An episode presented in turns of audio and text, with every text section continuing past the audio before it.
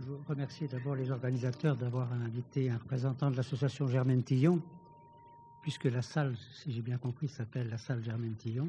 Vous de très nombreuses salles, de très nombreuses écoles ont été baptisées au nom de Germaine Tillon en France ces dernières années, cette année et l'année dernière.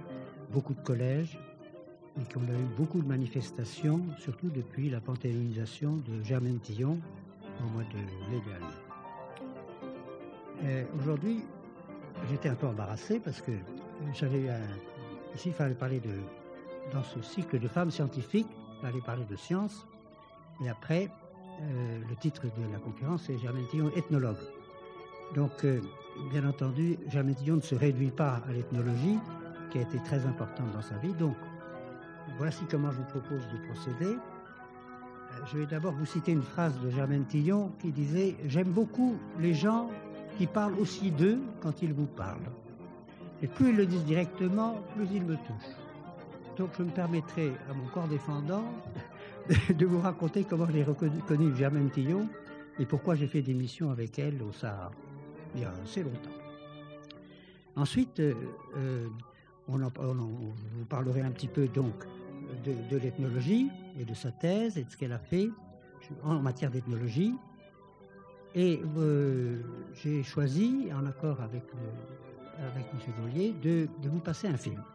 Parce que cette année, euh, avec euh, trois personnes de l'association Germaine Tillon, c'est-à-dire Nelly Forger, Mme Zamansky et Marie Rameau, quand tous les quatre avons bien connu Germaine Tillon, nous avons décidé de rassembler toute une série de témoignages et de paroles de Germaine Tillon par elle-même, c'est-à-dire que vous entendrez parler Germaine Tillon, on aura pris tous les meilleurs extraits qu'on a pu trouver et dont on nous a donné l'autorisation de reporter.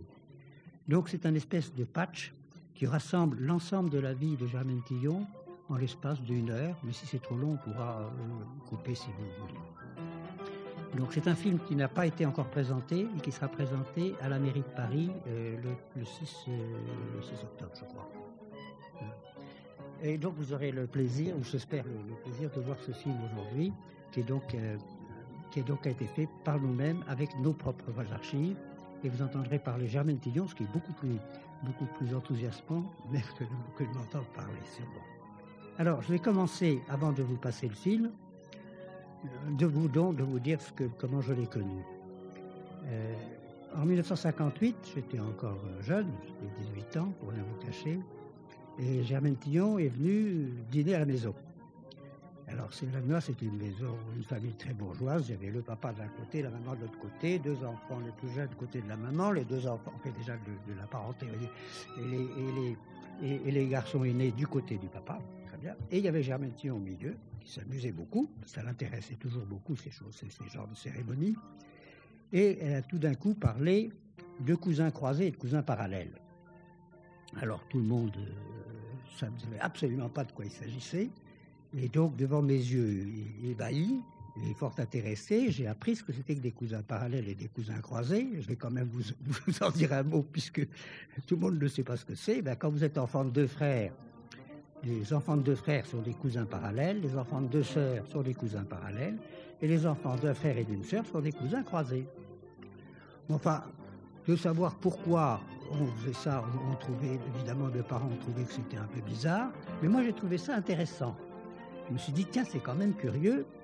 Et Germaine a vu que mes yeux s'allumaient, sans doute. Ce qui fait que deux ans après, alors que je, je présentais euh, les grandes écoles, que j'avais été reçu comme ça glorieusement, elle m'avait félicité, j'étais très content. Elle m'a dit, eh bien voilà, je pars au Sahara faire une mission. Est-ce que tu viens venir? Est-ce que tu veux venir? Est-ce que vous voulez venir? Je crois que vous voulez venir. Non? Est-ce que tu veux venir? Euh, On va traverser tu, comme chauffeur. Alors, on est parti en traversant à Marseille avec deux Land Rover. On a traversé avec les Land Rover. Et alors, euh, ça a duré trois semaines. On a traversé le Sahara.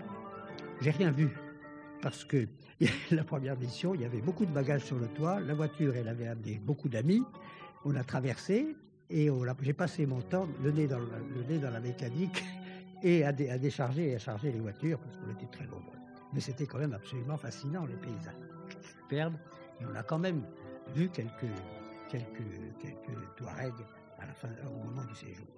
Voilà le premier voyage en 61. Et puis après, alors, euh, pour la petite histoire, elle m'avait dit avant de partir, écoutez, euh, qu'est-ce que vous aimez comme confiture Ah, j'ai dit, alors moi les confitures, ça m'était complètement égal, parce que je voulais voyager et partir et savoir quelle confiture j'allais manger au fond du Sahara, ça m'était égal. Elle m'a dit, je lui ai dit, bon, ben, je lui moqué d'elle, je lui ai dit, écoute, bon, la confiture de pétales de rose. Bon, bon, elle m'a dit, bien, bien. Je me moquais un peu d'elle, quoi. Et puis, euh, quand on est parti, au milieu du désert, un beau jour, avec un grand sourire malicieux, elle a sorti un petit pot grand comme ça, qui était de la confiture de pétales de rose qu'il avait été chercher chez, chez Fauchon, je ne sais pas. C'était Germaine Tillon. Il avait toujours le mot pour rire et plaisanterie. Pour le citer encore, placer le personnage avec quelques anecdotes, elle avait amené aussi dans la voiture un énorme fromage euh, hollandais. Vous savez, les gros, bien jaune, bien beau, comme ça, super. Et on arrive à, à dans le Tassélie, un endroit superbe, et il y avait un instituteur qui était là, euh, qui s'appelait M. Barès, qui est toujours vivant d'ailleurs, et qui était là, et qui, à qui, euh, quand il a vu ça, il a, pris le fromage, et puis il, avait tous les, tous les, qui étaient autour, puis il disait, ah là là, on va goûter tout ça. Et alors là, il n'en serait plus resté une goutte. Les Barès, qui, avaient, qui étaient dans la brousse depuis longtemps, qui n'avaient pas vu de fromage de soc, il a dit, il s'est retourné, il a dit, ça c'est du cochon. Il a embarqué le fromage, et les gens, pas que manger du cochon. voilà, les petites aventures de, du début.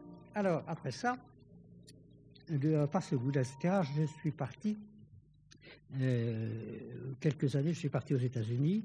J'ai rencontré un des collègues de Germaine Tillon qui s'appelait Paul Mus, qui était professeur au Collège de France, euh, un orientaliste réputé.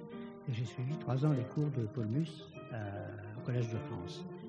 Et pendant ce temps, Germaine Tillon a écrit en 1966 Le harem et les cousins, que certains ont lu, j'imagine, peut-être. En tout cas, il faut le lire. C'est un, livre très facile à lire, et très vivant et très gai.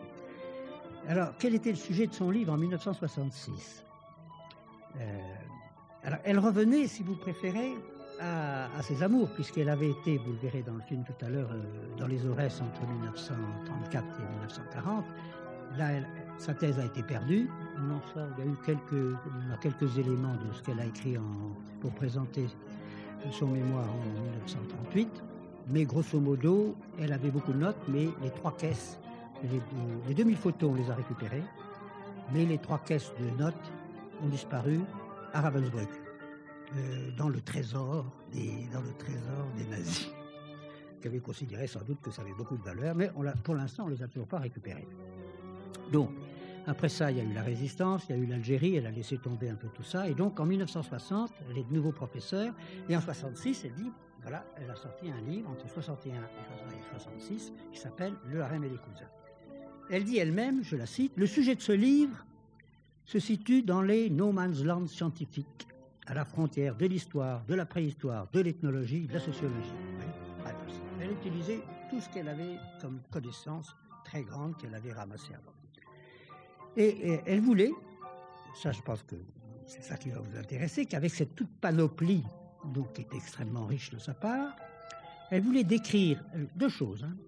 D'abord, décrire une pratique d'endogamie qu'il y avait en Aurès, donc chez des berbères, qui parlaient berbère euh, dans les Aurès, et qui, donc décrire une pratique d'endogamie qu'elle décrit comme étant à la limite de l'inceste.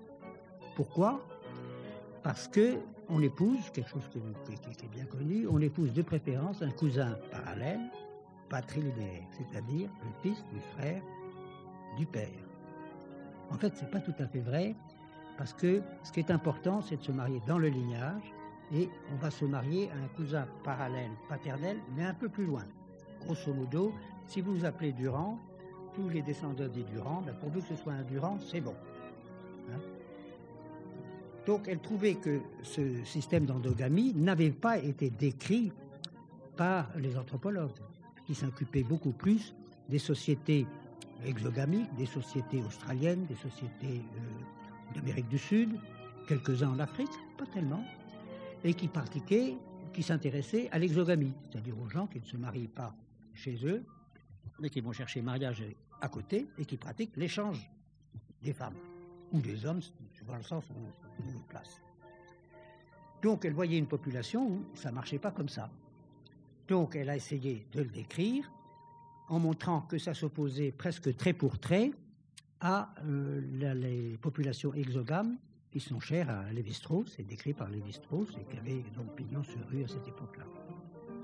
Ça ne ressemblait pas non plus à ce, que nous nous connaissons comme système de mariage système d'héritage. Pour euh, vous voyez, pour être parent, vraiment parent, pour être solidaire dans la vengeance, pour hériter les uns des autres, il fallait être cousin en ligne paternelle, en ligne masculine pour maintenir l'unité du groupement, du groupe, de la FERCA, on pratiquait une stricte endogamie patrilinéaire, c'est-à-dire la cousine parallèle patrilinéaire. À l'intérieur de ce, groupe, il y avait une inégalité des femmes. Les femmes, c'était le pouvoir politique et de gestion, de, gestion de la famille était masculine. il y avait un privilège de l'aîné. par contre, euh, la liaison entre le père et la sœur sont beaucoup plus fortes qu'entre la, femme et le mari. C'est-à-dire que, par exemple, pour vous donner une idée, il y a dans les tribus d'Orès, il, y a un, euh, cimetière commun à tous les, tout le lignage, à tous les Durand, si vous voulez. Mais les tombes sont séparées par ligne. Et les sœurs, les femmes, quand elles mouraient, elles étaient enterrées dans la ligne de leur frère et pas dans la ligne de leur mari. il y avait une appartenance très forte de la liaison frère-sœur. C'est quelque chose qui est très, très important, qu'on retrouvera après chez les Touaregs. Au fond, le frère est plus important que le mari. Et inversement, pour un mari, sa sœur est plus importante que sa femme. Alors, elle cherchait à décrire cette pratique d'endogamie, parce que ça, venant de, venant de, France, évidemment, elle s'interrogeait et elle cherchait, c'est là que on peut dire qu'elle est une femme scientifique, son but c'est comprendre, regarder, et prendre des notes, prendre un truc, et ensuite chercher à comprendre de quoi s'agit-il, en utilisant tout ce qu'elle pouvait comme outil. Mais il y avait un second sujet qui l'intéressait, c'est de comprendre la position de la femme. Pourquoi, se dit-elle, elle observait en Algérie en général une dégradation de la position des femmes? Alors, ça, elle voulait, elle voulait absolument comprendre et l'expliquer. Alors, quelle était sa thèse? Elle est en, en quelque sorte en deux morceaux. Le premier, c'est qu'elle imagine que, il y a très longtemps, puisque tous ces problèmes d'endogamie, c'est bien antérieur à l'islam, c'est bien antérieur, ça c'est quelque chose qui remonte à la nuit des temps. Il ne faut pas lier ça du tout, ni à l'islam, ni pas du tout à, à l'histoire récente. l'islam, c'est pas si récent, mais enfin, elle, elle le renvoyait au néolithique à l'arrivée du néolithique. Elle dit les groupes de chasseurs-cueilleurs, ceux chers à Lévi-Strauss de, comment dire, d'Australie et d'Amérique du Sud, hein, pratiquent l'exogamie, et elle dit c'est pour assurer des rapports de voisinage et de contrôle des frontières et de ressources de subsistance. Voilà. C'est, je cite Germaine Tillon là. Et elle dit par contre, les agriculteurs de la Méditerranée, ben, au lieu d'exploiter la nature, ils la transforment. Donc elle dit, ça, c'est déjà une vision complètement différente des choses. C'est son avis. Et donc, il faut protéger le territoire et les greniers. Et désormais, ce n'est plus par l'échange des femmes, mais on se replie sur soi, on se replie sur sa parenté pour défendre son terrain, territoire. On garde les champs et les femmes pour soi. La seule légalité désormais, c'est celle des lignes paternelles et la préférence, voire même l'obligation, des mariages au sein du lignage asiatique entre cousins. Ça n'exclut pas ait quelques cousins un peu plus loin, comme on dira peut-être, mais Donc, solidarité contre la, la, solidarité dans la vengeance, héritage, inégalité des femmes, privilège de l'aînesse. Tout ça, c'est ce qui caractérisait la société de l'ORS. Alors, pourquoi, quand elle voit ça, pour quelle serait la raison de la dégradation de ces sociétés euh, Pourquoi l'avilissement de la position des femmes et leur claustration alors elle dit une chose assez claire, que c'est pas tellement dans la tribu que ça se passe, parce que là, les femmes, évidemment, sont enfermées au sens qu'elles vivent dans le village, mais je dirais les hommes aussi, tout le monde vit entre soi. Mais c'est lors de la disparition de ces liens tribaux, à la suite de la modernisation de l'économie, parce que même si elle n'arrive pas dans les, dans les campagnes la modernisation, tout le monde la connaît. C'est comme, qu'est-ce qui se passe? C'est comme vous avez un volcan qui, qui, envoie de la cendre à l'autre bout de la planète, et eh bien vous recevez quand même les cendres. Eh bien, la civilisation moderne, même dans les campagnes les plus éloignées, même ne voyant pas physiquement des, personnes de, l'extérieur, ils, savent tout. Ils savent ce qui se passe. Ils sont informés. Il y a la radio d'abord, puis il y a des gens qui passent. Il y a le receveur des impôts, il y a euh, quelques imams, il y a euh, un avocat, un médecin, il y a des gens qui passent, ils savent tout. Donc en fait, peu à peu, devant le, c'est la lutte du pot de fer contre le, pot de terre, l'économie moderne, c'est un pot de fer. Et ces sociétés-là sont fragiles, pas, ne savent pas résister à ça. Ils ont une démographie qui explose, parce qu'il suffit qu'un médecin passe. Elle dit, le, vrai coupable de ça, c'est Pasteur. Mais la démographie est passée de 2% à 5% en l'espace de 10 ans. Et il y a eu, je sais pas, il y a eu peut-être 1500 personnes. Ça a doublé, la population a doublé en 15 ans, dans l'endroit où elle était. Donc elle dit, ben, les capacités locales ne, suffisent pas. Donc les hommes s'en vont. Et alors, quand ils sont, euh, quand les sociétés, en quelque sorte, euh, euh, disparaît peu à peu, que les liens sociaux disparaissent, à ce moment-là, qu'est-ce qui se passe? Eh bien, écoutez, le voisin en ville ou, ou, dans les marchés ou dans les autobus, votre voisin, c'est plus un cousin. C'est plus un cousin. C'est un étranger. Les étrangers. On n'en a jamais voulu dans cette tribu, les étrangers. Même à la limite, à, plus de 10 km déjà, c'était déjà des étrangers. En France, on connaît ça aussi quelquefois. Hein? Mais donc, c'était les étrangers. Si ils des étrangers, et eh bien à ce moment-là, les femmes, on les garde à la maison. Et si elles sortent, on les voile. Et les demandeurs, c'est pas seulement les hommes, c'est les femmes elles-mêmes, qui ne tiennent pas du tout euh, à, se promener et aussi être assiégées par les étrangers. Je dis l'étranger, ça peut être quelqu'un qui n'est pas très loin, mais c'est un étranger quand même.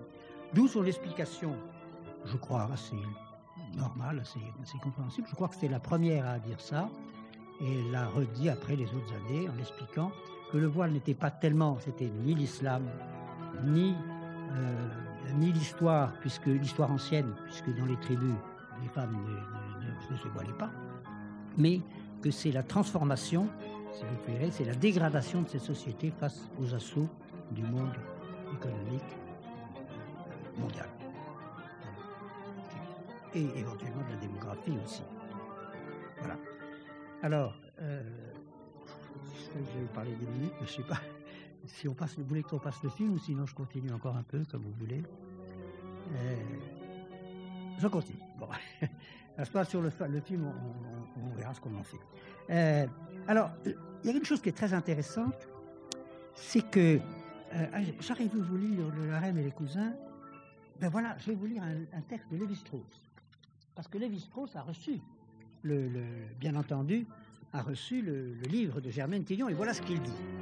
Le 13 juin 1966, chère mademoiselle, depuis bien longtemps, en fait depuis les structures, c'est-à-dire de 1956, 46, vers la flaque endogamique, j'avais formé le projet d'écrire pour ce livre vers la flaque endogamique qui s'est étendue en ce moment depuis à ce moment de l'histoire depuis l'Extrême-Orient jusqu'à la Méditerranée.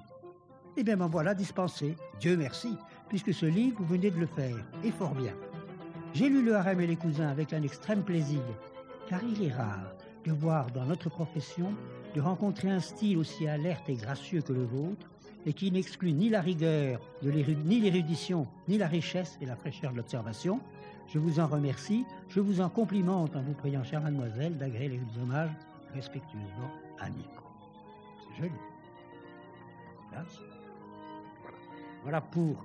Alors, en 1970, Germaine Tillon avait remarqué, rappelez-vous, en 1938, elle fait sa thèse, après ça, c'est la guerre et c'est l'Algérie. Mais elle revient, elle avait remarqué quelque chose que euh, sur les termes de parenté en Aurès.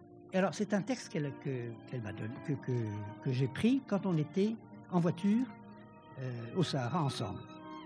Et donc, elle me dit, je lui ai demandé pourquoi elle était venue chez les Touaregs. D'accord?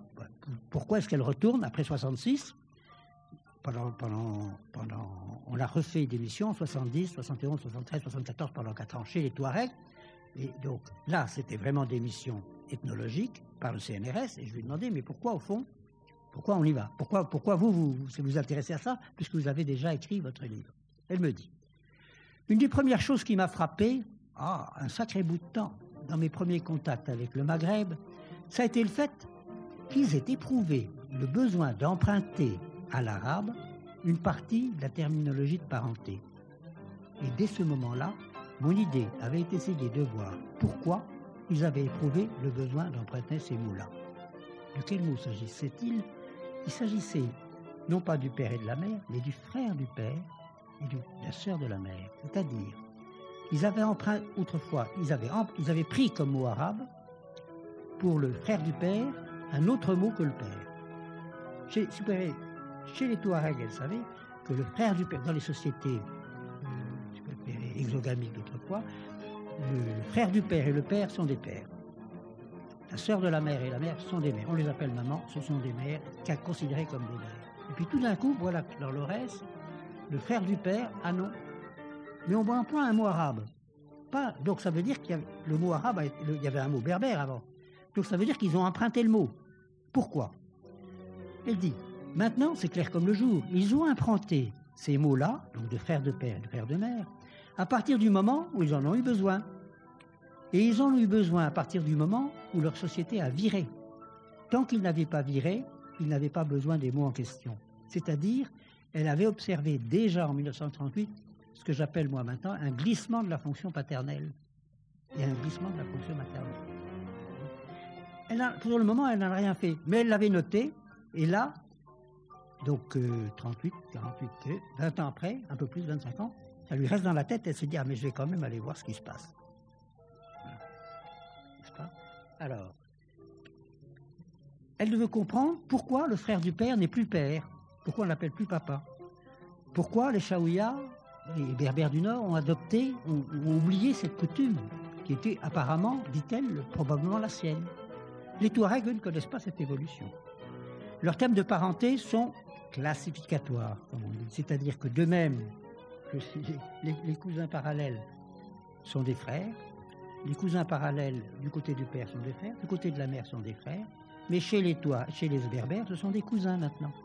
Donc au fond, il y a une espèce de virement vers la famille telle qu'on la connaît, c'est-à-dire qu'il y a papa, maman, la bonne mémoire, qui est beaucoup plus présente, tandis que vous verrez chez les Touaregs, puisque on va en parler, vous verrez dans le film aussi, à la limite, le, frère du père est plus important que le père.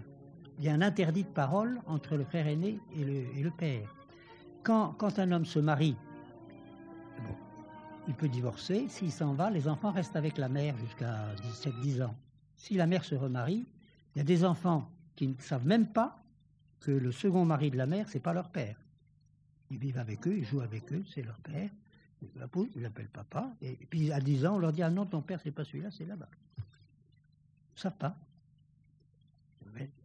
Alors, c'est, donc c'est passionnant.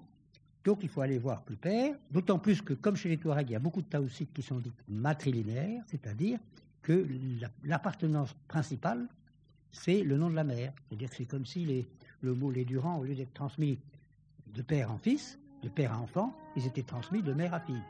Donc ça l'intéressait beaucoup, puisqu'elle s'intéresse à la condition féminine. D'autant que les femmes chez les Touaregs, ah là là, c'est elles qui, ont le, pouvoir, c'est elles qui sont, sur le devant de la scène, c'est elles qui disposent de la tente. Si elle s'en va, elles, sont, propriétaires de la tente où, où, son mari va vivre. Et si elle s'en va, eh ben, le Touareg, il n'a plus qu'à vivre, euh, aller voilà, faire le, cloch, le, clochard, à trouver quelqu'un qui veut bien l'abriter, parce que la femme, elle part avec sa tante. Donc tout ça, c'était extrêmement intéressant. Et Germaine ben, au fond, peut-être que les anciens Chaouia, ils étaient peut-être un régime de ce genre-là. Voilà. Et sans doute, comme en plus ils ne veulent pas se marier avec la cousine parallèle patrilinéaire, ils veulent épouser en plus la cousine à une autre cousine très particulière. Ils veulent épouser la fille de l'oncle maternel. Et ça, c'est un mariage qui est ultra connu chez les anthropologues des sociétés exogames, dans lequel on expliquait, c'est le fameux, vous savez, euh, l'échange généralisé de Lévi-Strauss et toute la discussion qui est autour de ça. Donc c'est un mariage qui est complètement différent. Il se fait du côté de la mère et pas du côté du père. Tout ça, c'est complètement différent. Donc il faut aller voir. Alors, 1970, euh, première mission, Chaventré, là celle-là, je pars pour faire des relevés musicaux. Là, on est chez les Touaregs. Petite histoire, j'ai fait, la première gaffe et la plus grosse de ma vie, je vous la raconter quand même, je ne la répéterai pas, pour que c'est que je débarque euh, à Niamey, et il y avait la voiture à réparer, et il y avait une organisation faite par, le, par Boubou Hama, qui était le, président de la Chambre nationale nigérienne à l'époque, et il avait réuni euh, un grand repas à l'odeur de Germaine Tillon, il y avait un monde fou, il y avait toute la, toute, la, les Français, le gratin de, de Niamey, et puis, bon, la, voiture, ça a été un peu long et j'arrive à une demi-heure en retard au dîner. Et tout le monde attendait debout, parce que personne ne s'asseyait, vu que quelqu'un euh, n'était pas là. Et je rentre et je suis désespéré et je dis, alors Germaine Tillot, pour mettre à l'aise, me dit, ah, ah ben alors, qu'est-ce que ça arrive Vous avez bien travaillé? Ils ont bien travaillé, tout va bien? Ah, j'ai dit oui, la voiture est réparée. Ils ont travaillé comme des nègres. Silence. Silence net. Et Dieu merci, j'étais jeune à cette époque-là, j'ai éclaté de rire. Et toute la salle est partie d'un rire monumental. sur le moment, il y a eu cinq secondes très, très, très difficiles. voilà. Bon. Là, euh, voilà. Alors, chez les Oudalais, alors ceci, alors on va chez les, chez les, chez les, là, les Vous savez qu'en ce moment, c'est la fraction Touareg, c'est celle qui a tous ses ennuis euh, en ce moment au Mali, qui sont extrêmement connus. Euh, voilà je ne peux pas dire que ce pas du tout les, islamistes forcenés, ceux-là, parce que euh, ils sont pas les tribus du Nord qui sont très arabisées et très islamisées. Eux, ils sont, bon, ils font bien quelques prières de temps en temps, mais enfin, ça ne va pas au-delà. Hein. voilà. Et euh, enfin, ils sont musulmans quand même. Hein, et euh, donc c'est, là, il y avait un officier le Français qui s'appelle Chaventré, qui faisait des relevés chez les Touaregs. Ils ont fait, il a fait un relevé de 2000 noms. Il y avait une femme, à elle toute seule, une vieille femme qui connaissait 1000 noms à elle toute seule, d'une généalogie, et qui, était, qui montait pour la première fois, je crois que ça se faisait très peu, par les hommes et par les femmes. Vous savez que les, études de terrain complètes par des généalogies, c'est quelque chose qui était assez rare à cette époque-là, et même encore maintenant. Maintenant, maintenant ça commence, les gens font des relevés. Il n'y avait pas de relevés on faisait des, par exemple, pour relever de parenté, on allait dans un hôtel, en l'espace d'une semaine ou d'une semaine, on faisait le tour, on vous appelez comment, et puis, voilà. Germaine Tillon, c'est pas son genre. Elle, elle va quelque part, elle y reste, elle dit, si on vit pas, hein, c'est pas la peine, euh, c'est pas la peine de faire de l'ethnographie. Donc elle reste longtemps. Et Chaventré, il est resté deux ans pour faire ses relevés. Ensuite, ils sont revenus avec une équipe de, de, de, de l'INED et ils ont relevé les relevés sanguins de l'ensemble pour vérifier la généalogie.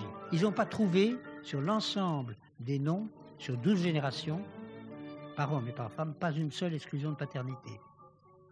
Spectaculaire. Et pourtant, si vous voyez, quand vous êtes là-bas, il y a une liberté d'accès aux femmes extraordinaire. C'est-à-dire que quand vous arrivez, euh, vous allez saluer la femme en premier, qui est là sur son, qui trône sur son lit, parce qu'elles sont souvent un petit peu enveloppées. Ça, c'est signe de richesse, d'avoir eu beaucoup de lait. Et le mari se discret, discrètement s'échappe et va se mettre de côté pour laisser les gens. Et là, qu'est-ce qu'on échange ben, Si c'est un ami Touareg, on échange des poésies, on fait des, trucs, on fait des trucs, on se fait des petits cadeaux. Voilà. Mais apparemment, ça reste très, très. Ce serait très honteux de suspecter sa femme de faire des choses pas bien. Très honteux. Alors, ça va retraiter là. Moi, je fais mes relevés musicaux. Il y avait des, séances de, violon à fait intéressante aussi, de, de cérémonie du diable, c'est-à-dire qu'il y a une femme qui arrive et puis qui danse toute la nuit, c'est très bien. Puis à la fin, on est préféré, Germaine Tillon a dit, mais c'est bien, mais on est trop nombreux dans ce campement-là. Elle m'a dit, on va partir tous les deux, c'est-à-dire sans chauffeur, sans rien, etc. On va traverser, on va aller voir de l'autre côté du Niger les matrilinéaires, les Touaregs matrilinéaires, les Vaïs, ceux qui sont les plus isolés. Donc on est parti, c'était le début d'une aventure de 4 ans, on y retourné 4 fois. Hein. Euh, le premier voyage, c'était, on a fait, je crois, 100 km en 15, en 15 heures pour rejoindre les premières tentes. Et le premier, la première tente où on a couché, ils nous ont accueillis de façon solennelle. L'hospitalité est une règle absolue dans le désert, tellement absolue que c'était chez les Kelleris qui sont matrilinéaire, c'est-à-dire qu'il y avait le chef avec sa tante et à côté, il avait son neveu, le fils de sa sœur, sur une tente. Il a dit à son neveu, bon, bah, écoute, tu vas coucher en brousse, et il nous a donné la tente de son, la tente de son neveu. Bon, on était un peu embêtés quand même, parce que l'autre commençait. L'autre, ça allait à peu près, mais sa femme, elle trouvait que c'était pas drôle. Et alors, euh, au bout, de, deux jours, on a dit quand même, on peut pas faire ça trop longtemps, donc on l'a laissé. Et on a atterri chez les Oudalen. Donc, voilà. Alors, euh, oh, une dernière, donc voilà, je peux vous parler des loups d'haleine évidemment indéfiniment parce que là j'ai passé 4 ans, j'ai fait ma thèse avec Germaine Tillon en 74. Grosso modo, eh ben, voyez, il y a des.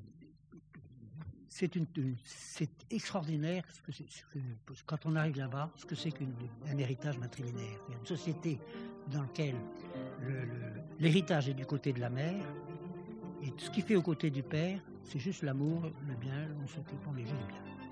Chez les sociétés patrinaires, c'est inverse. C'est-à-dire qu'eux, ils considèrent que là où il y a l'héritage, il n'y a pas d'amour. C'est pas idiot. C'est pas bête. Hein. Ils sont assez sages. Alors, ils séparent le. Ils séparent le rien. Voilà. Donc, les femmes, alors, c'est pas parce que les femmes sont propriétaires. Elles sont propriétaires parce qu'elles transmettent les biens. Mais c'est pas elles qui gèrent. Donc, si on ne fait pas attention, l'homme, il gère les troupeaux, il a l'impression que le chef parce qu'il gère. Mais en fait, c'est les, les, biens de sa sœur ou les biens de son neveu. voilà. Alors du coup, les relations entre le fils et le neveu sont des cousins croisés, enfants d'un frère et d'une sœur. Alors eux, la plaisanterie est obligatoire, parce qu'il y en a un, grosso modo, qui prend l'héritage de l'autre. Alors on l'appelle mon petit esclave, etc. Et celui qui a hérité, eh bien le, le fils, parce que l'héritage de son père part de l'autre côté, part chez, son cousin croisé, alors il a le droit de lui piquer des trucs. Il lui dit, sous son voile, tiens, j'ai vu ta bouche, elle est comme ça. Alors tout le monde rigole parce que tout le monde. Mais bon, il y a un voile théoriquement, c'est pas ce qu'il y a dessous, mais tout le monde le sait. Ou il lui dit des choses plus grossières, ou il lui met, je crois qu'il y en a une fois, il lui met une petite grenouille, une petite bête dans, dans, dans, dans son thé. Ou enfin, c'est ça, où il lui pique ses chaussures, etc. Et puis l'autre, il n'a pas le droit de se fâcher. Interdit de se fâcher. Donc, il est obligé. Ça être une relation plaisante. Euh, donc les troupeaux sont gérés par les hommes et appartiennent aux femmes. Là aussi, c'est quelque chose de très intéressant parce que ça veut dire, fondamentalement, ils n'acceptent pas la propriété privée. Parce que, vous savez, il y a trois droits dans la propriété. Usus, rectus, abusus, si les. Le droit d'avoir le lait, le droit d'avoir le petit, le droit d'avoir la viande, de tuer l'animal.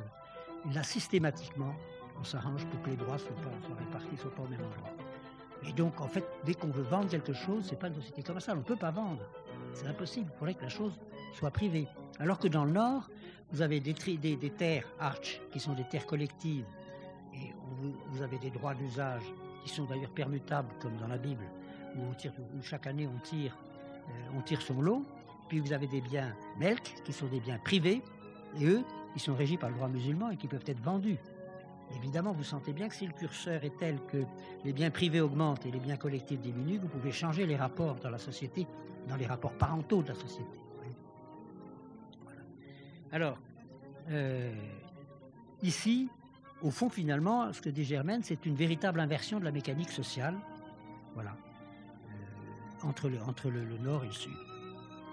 Alors, euh, là, je crois qu'on peut peut-être passer le film, et puis on s'arrêtera après la